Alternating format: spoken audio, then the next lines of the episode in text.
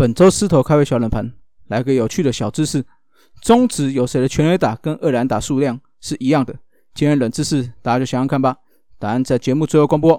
头头是道，Let's go！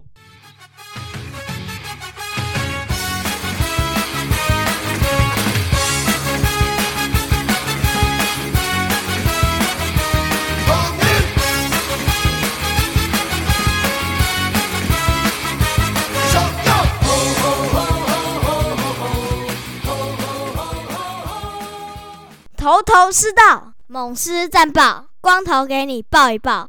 好，欢迎来到头师道。那先刊物一下哦，上集有说到小文的救援记录，那是破狮队的记录哈。那终止的记录的话是陈宇勋的三十七次的，所以我们再次谢谢我们的番薯粉的指正啊。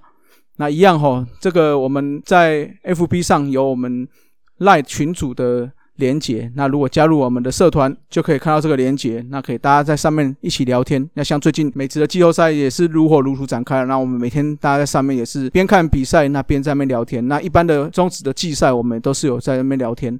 那有希望大家就可以多多来这边支持，那多多来这边聊天喽。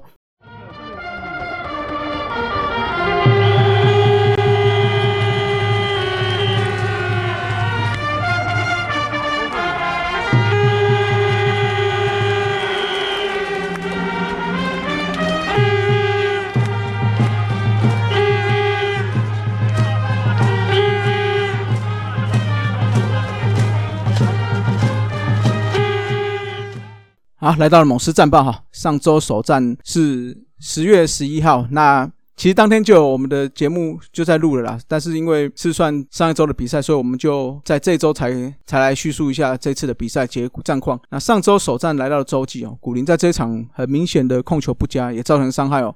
先是投了保送，在队伍时机一个偏高的球被打出了两分炮。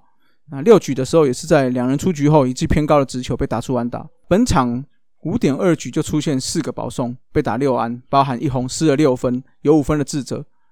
打击的方面虽然有八支安打，打下了五分，可是，在最后半局哈，就是差这么一支安打啦，那也终止我们四连胜，并且是对上中信，目前是已经四连败了。那三局下的志杰扑球造成了手指的受伤，隔天他就下到了二军了，目前说是整个手指扭伤了，那就希望不要伤到韧带哦。那在隔一天，四野也因为腰伤一起下放了二军，所以看起来丙总是希望在这一周，差不多这一周或十十几天的状况下，希望其他人能够这个抵上这些这些比赛啦。那就在我们三鬼少了两鬼的情况哦，所以到了上周第二站对上魏全龙，赛前升上了姚宇翔、郑凯文还有潘杰凯。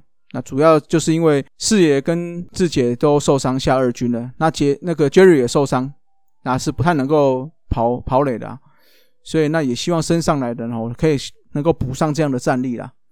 结果这场比赛哈打击就只有一个字啦，鸟，哦完全被刚龙封锁住。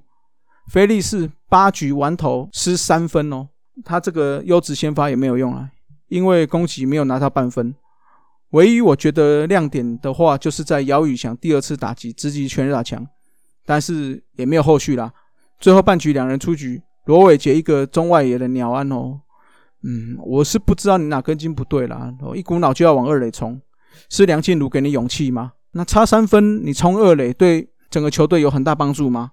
职棒球员上场不是只有这个技术上的比拼，更是你有没有把你所学的。那这些经验能不能活用在实际的比赛上啊？好，来到了上周的第三站哦，赛前又传出林子豪肩膀有伤势，所以伤兵在天一员呐。所以开赛的欧打单整个看起来哦，说实在你不说我还以为是二军的阵容。不过本场全队算是有打出比上一场有气势的比赛了。那当然了，首推就是我们的王牌布雷克，七局一零一球，五安五 K 没有失分哦，再次优质好投。拿下了本季的第十五胜跟第十一次的单场 MVP，这个也默默的哈来到了连续二十局没有失分哦。再来打击的话，就是近况最好的安可再次开轰，本季第十三支。再就是李成林哦，本季第一轰，他也这是生涯首轰哦。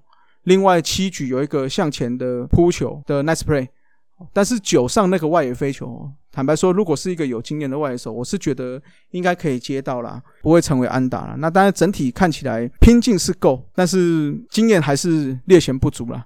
那也靠这样子这一场哈，投打都有算是优异的表现，也终止我们的二连败了。到了上周二第四站，主场进行我们的假面骑士主题日哦。那上一集我本来想要宣传一下的，但是。想想哦，我们在假面骑士主题日好像不像这个超能力霸王一样这么顺哦，所以想低调一点啊。哎，果然今年唉仍然无言呐哦。那回到了比赛，本场胡志伟投出六局六安打六 K 失两分的优质先发。那虽然后援的格格跟寿秋上有掉分，但是主要还是打击不正啊。全场只有安可的一分打点，还有李成林。连续两天的开轰，那只有靠优马在一个投手犯规拿下了一分，就这样了。好，其他的打者都没有建树了。那一共吞吞下了几 K 呢？哎，不多了，十四 K 了。所以喵牌人体电风扇哦，就正式启动了。那再来到上周最后一战哦，投手再次有优异表现了。那尤其是先发的小燕子，六点一局四安三 K 失一分，而且没有保送，没有保送，没有保送哦。哦，很重要，所以要说三次。全场投了八十三球，有六十球是好球，很明显他的好球率极高啊。这场我觉得小燕子表现最好的就在四局上，一三垒没人出局，非常危急的时刻哦。以往我是觉得他这个就是爆的前兆了，那没有想到哈，这场表现的非常稳健，一球一球慢慢投，那这种投球心态哈，展现了完全的大将的风采，那也也让这一局没有失分收场哦。那打击部分就一样了，虽然有攻势，那依然打不出安打哦，只是靠安可的打回一分，所以让我们再次输了本场比赛。那这次的比赛哦，对上富邦三连战，我们总共被 K 了二十七次，攻下七分，这七分只靠两个人，好严格说三个人啊，安可四分打点，李成林两轰，所以两分打点，那有一分就是我第三个人优马送给你的投手犯规。所以看如此薄弱的打击，虽然靠先发投出这个优质先发四个人哦，投出优质先发，但是只有拿下一胜。那上周的战绩哦是一胜四败，那在前两周都是四胜一败。上周我们就校正回归了，整周打击率只有两成一七哦，整体 OPS 只有到点六五一，也难怪这几天开始天气变冷了哦，因为这个电风扇一直开得很强嘛。不过伤兵潮是原因呐。虽然我是觉得有伤兵潮来袭，虽然我们的农场不落别人的丰厚，但是只要想做好当下，即使你是二军上来替补的选手，我是觉得有机会成为一军的主力的。大家要拿出这个拼劲啊，一起度过这段伤兵潮。那我想这个才是往封王之路必经之路了。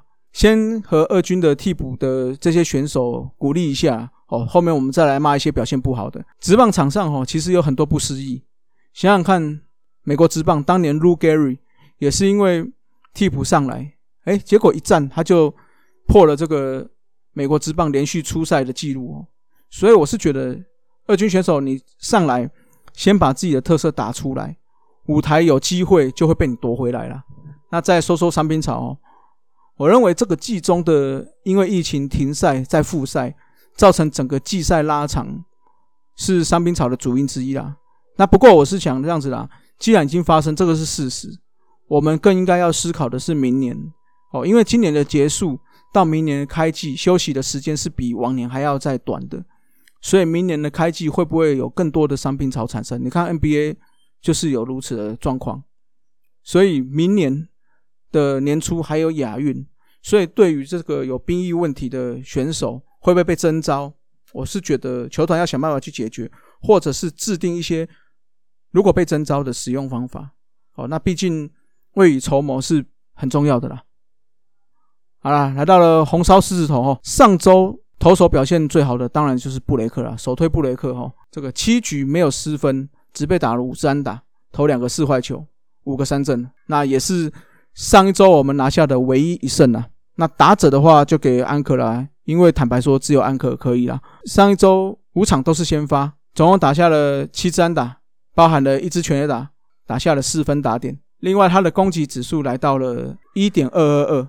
那其实还有一个人呢，破二啊，不过他只上场一场啦，就是高国庆啦。高国庆在周日的比赛再次回到了一军哦，两个打席，两个打数，打两支安打。那也恭喜国庆的回归啦。好，来到梁思义哦，上周表现优秀的选手，坦白说打者不好选，因为整体表现都不是非常好啦。应该说只有李成林啦，那因为他有两支全垒打嘛。崇宇的话其实表现也不差啦，攻击指数达到点八三三。那重庭也有点八零四，算是上周表现不错的打者啦。那投手的话，就推一下我们的先发投手，除了古林之外，那布雷克是狮子头之外，另外三位江承彦、胡志伟跟菲利士哦，三位都是投出了优质先发的好投，只可惜我们的打击确实是乏力了一点呐。好了，来到了失意不失智哦，先讲一下投手哦。投手部分就是林子威哦，上周上来两场只投了零点一局哦，这个吃的局数有点少，就被打了三支安打，失了两分哦，有两分都是智者，还有投出两个四坏球，所以整体的状况不若先前出来这么好，那所以我觉得要再调整一下啦。哦，因为毕竟我们现在目前牛棚看起来相当稳定哦，那打者部分我们就要说几位了哦，郭富林表现确实不好。上周初赛五场，先发三场，十一个打数没有打出任何安打哦。啊，郑凯文，你有好不容易有机会上来了，初赛三场，先发两场哦，打了五次，四个打数没有安打。那罗伟杰五场初赛，三场先发，十二支二哦，攻击指数只有点四五五。那张伟胜其实表现也不好哦，五场比赛全部都是先发哦，十六个打数打出了三支安打。嗯，我是觉得我们这几位。小将吼，尤其是二军上来的啦，像郑凯文、像罗伟杰、像张伟胜，哦，甚至是像李成林，好了，我是觉得你们真的要发挥出自己的特色了，上来就是要打出你应该要有的，不管是拼劲或者是特色出来。像张伟胜好了，嗯，像台南教许已经有讲过，他太多的滚地球了，那你是不是应该要打出滚地球，就应该发挥你有脚程的这个特色？但是。坦白说，我看不出来你上来的脚程是发挥在哪里。那罗伟杰也是上来，或许是对手对你比较没有这么熟悉。在刚上一军的时候，前两场比赛哇，确实打得非常好。可是接下来一路就是绕赛到现在，那郑凯更不用讲了，已经这么多年了，到了现在还是非常忙。我是觉得忙炮没有关系哦，你即 K 换全垒打，即 K 换长打，我觉得这个都是可以接受的。但是你不要是。又想要碰球，又想要挥长打，那你完全特色都没有展现。那我是觉得这样话，对你职棒生涯会就没有什么帮助了。好了，那反正我是觉得二军选手哦趁这个机会，在三鬼有比较多人受伤情况下，那你们有机会就是要好好把握，不然说实在的，再过一周两周之后，战况更焦灼。如果志杰跟四爷的伤势 OK 了，回来之后，我相信你们的机会会更少。好，那再说一下世界战场哦。本周的比赛二加三的赛程，先是在洲际二连战对上中信兄弟，之后在周末的时候会到桃园去对上了乐天桃园队。那这算是天王山之周啦。先是中信嘛，目前的排名第二，之后对上了桃园，这也是相当关键的。那斯琴菲尔只说一下本周可能达人记录哦，主角的一百。分得分哦，目前九十八分，已经好几周了，都还没有得分哦。那我们近况得分确实是不佳啦，不过我是觉得得分这个项目的话很有机会啦。那安可的话，目前是四十七支全垒打哦，差三支哦，就可以达到了五十支全垒打哦。或许一场比赛就有机会了。好，来解答一下狮头开胃小冷盘啊。那今天的这个有趣的小知识哦，是上一集《Hit 大联盟》中 Jacky 有找到的一个。算是小小小的冷知识啦。生涯中谁的全垒打跟二垒打的数量是一样的？那我主要是找至少要打出五支全垒打以上了，不然打一支两支的这种，不管是洋将啦，不管是职棒生涯很短的人太多了，所以我们的条件就是至少有五支全垒打。那有生涯五支全垒打，那刚好他的全垒打数跟二垒打数一样的有谁嘞？统一的洋将罗伦，那三山虎队的孟雷，这两个洋将。都有十一支全垒打跟十一支二垒安打。那另外中信兄弟时期的一个洋打者叫做李迪，大家不知道还记不记得哦？他有七支全垒打跟七个二垒安打，也是一样的哦。那统一有一个手背型的，那时候大乔朗非常喜欢用的路易五支全垒打跟五支二垒打也是一样的哦，所以就是这四位选手啦。那其实有几位选手都差一支二垒打就就是一样的哦，而且不乏一些名将，像英侠也是差一支二垒打，坎沙诺也是差一支二二垒打。那另外石豹鹰的丹尼欧也是差一支二垒打啊，还有一位就是以前曾代 Cobras 对有一位左打，应该是荷兰籍的吧，叫做考菲，他也是差一支二垒打就可以达成全垒打跟二垒打数是一样的，算是里程碑吗？哦，算是一个小小冷知识啦。